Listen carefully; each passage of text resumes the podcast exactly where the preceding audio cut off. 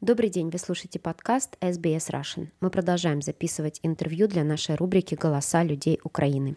И сегодня вы узнаете историю Тани из Одессы.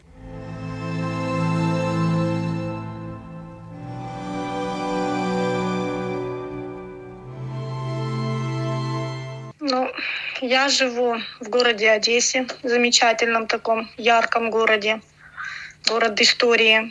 Сама я работаю в оперном театре. 24 числа, когда вот произошло такое событие, даже страшно говорить это слово, понимаете, война, потому что, ну не знаю, аж, аж голос. Ну вот это слово, оно,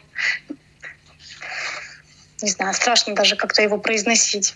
Но то, что есть, то, то есть.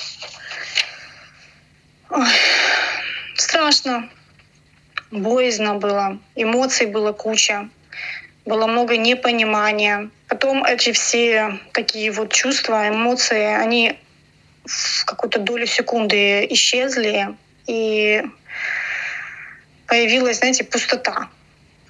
Вот то, что нас учили с детства, и где-то есть какие-то природные чувства, да, у нас там смех, радость, э, не знаю, слезы, э, ну, те же какие-то такие э, противоположные чувства, они исчезли. И вот как в стену. Ты встал каменный, у тебя ноль эмоций, и ты понимаешь, что надо жить вот с тем, что сейчас есть, надо бороться, надо помогать людям, которым хуже, чем сейчас нам, и отстаивать свою землю, потому что к нам пришли, мы никого не звали, у нас все хорошо было, мы были счастливы. К нам пришли, нас почему-то решили защищать от кого-то непонятно чего.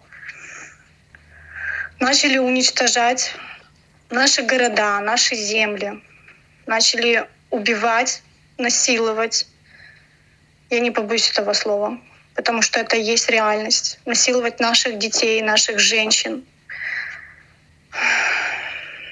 Таня, я знаю, что вы работаете волонтером, да? Расскажите об этом, об этой волонтерской работе, где вы работаете и что вам там приходится видеть.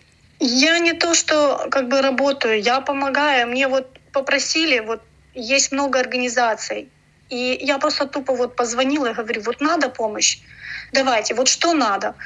Говорят, так, надо найти как такие-то, такие-то лекарства. Все, бегаем, обыскиваем, обзваниваем, ищем. Э, многие вот кто-то из Польши, кто-то из Германии, из Грузии. То есть э, так, тут надо питание. Все, ищем э, это вот, где можно найти питание, самим готовим, относим людям, кто нуждается. Собирали множество, количество вещей для беженцев кто нуждается. Вот, расселяли по, по квартирам, искали. Ну, вот, вот все, что можно было, э, вот мы делали. Не так давно мне тоже позвонили. Вообще абсолютно э, люди, которых я не знаю и меня не знают, и говорят, вот нам дали телефон, не могли бы вы приютить двух кошек? И я не задумываясь, я сказала, да, давайте хотя сама живу на съеме, на каких-то тут э, правах таких, э, где можно, где нельзя. Я их подпольно привела, э, как говорится, обогрела. Вот, вот. Ну, мы помогаем всем, чем можем. Э, мой ребенок занимается профессиональным балетом, ей 8 лет.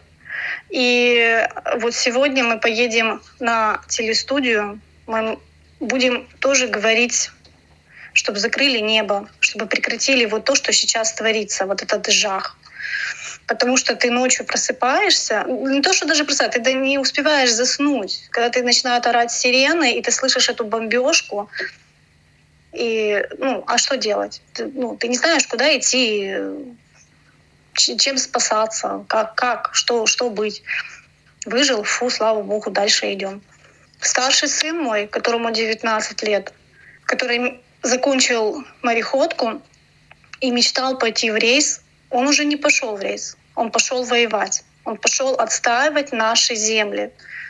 И за четыре месяца, э, вот пока он был в армии, и сейчас вот он на войне, Я его смогла увидеть пару часов. И вот эти вот взрослые в 19 лет, безумно взрослые глаза, вот этот вот э, одежда, пропахшаяся дыма, гарью, где невозможно вовремя не помыться, ну, ну ничего. Это, знаете, когда мне ребенок в 19 лет говорит, мам, ты знаешь, когда это все закончится, первым делом, что я хочу сделать, я хочу сходить к психологу, потому что то, что я вижу, как умирают мои э, друзья, с которыми я учился, я ничего не могу сделать. Я не знаю, буду ли я сегодня жить, выживу ли я от, от этого всего. Ну, то есть это, это, не знаю, это страх, это какой-то такой вот...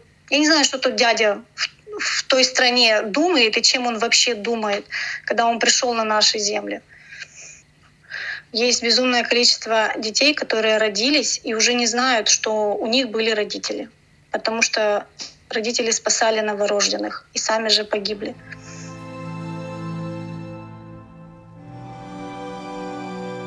не, этот страх не передать. Когда стоит объявление, показывают э, видео деток, снимают, обычные волонтеры снимают, рассаживают вот этих деток, в чем они есть, на, на диваны, на, на, на полы с коврами и говорят, разбирайте, люди, у кого есть возможность, разбирайте. Знаете, это вот сердце щимит настолько, что, знаете, как котят.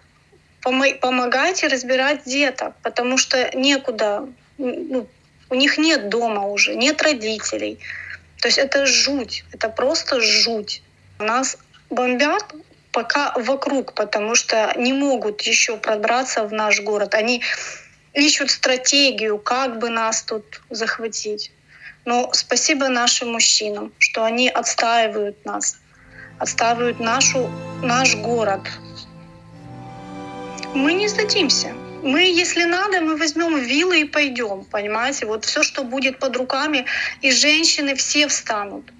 Все встанут. Мы, мы, э, у нас настолько, я говорю, мы любим свою землю. Мы всегда были гостеприимны к, любы, к любой нации, к любому человеку. Еще психологически как-то первые дни было тяжело. Когда тебе звонят с той стороны, твои родные, и говорят, ну вот тебе надо стереть с земли лица, а зачем тебе тут? Вы, вы враги наши. Все, и ты не понимаешь, зачем это? Как? Ты приезжал, мы тебя встречали, мы вас э, везде водили. Ну, как говорится, хлеб, соль и теплая постель. А тут в доли секунды вот так вот поменялось все. Это поменялось просто необъяснимо, да, необъяснимо. Таня, спасибо вам большое за интервью и держитесь, пожалуйста. Будем надеяться, что очень скоро эта война бессмысленная, разрушительная, жестокая закончится. Спасибо. До свидания. До свидания. Спасибо вам, что вы тоже нас поддерживаете.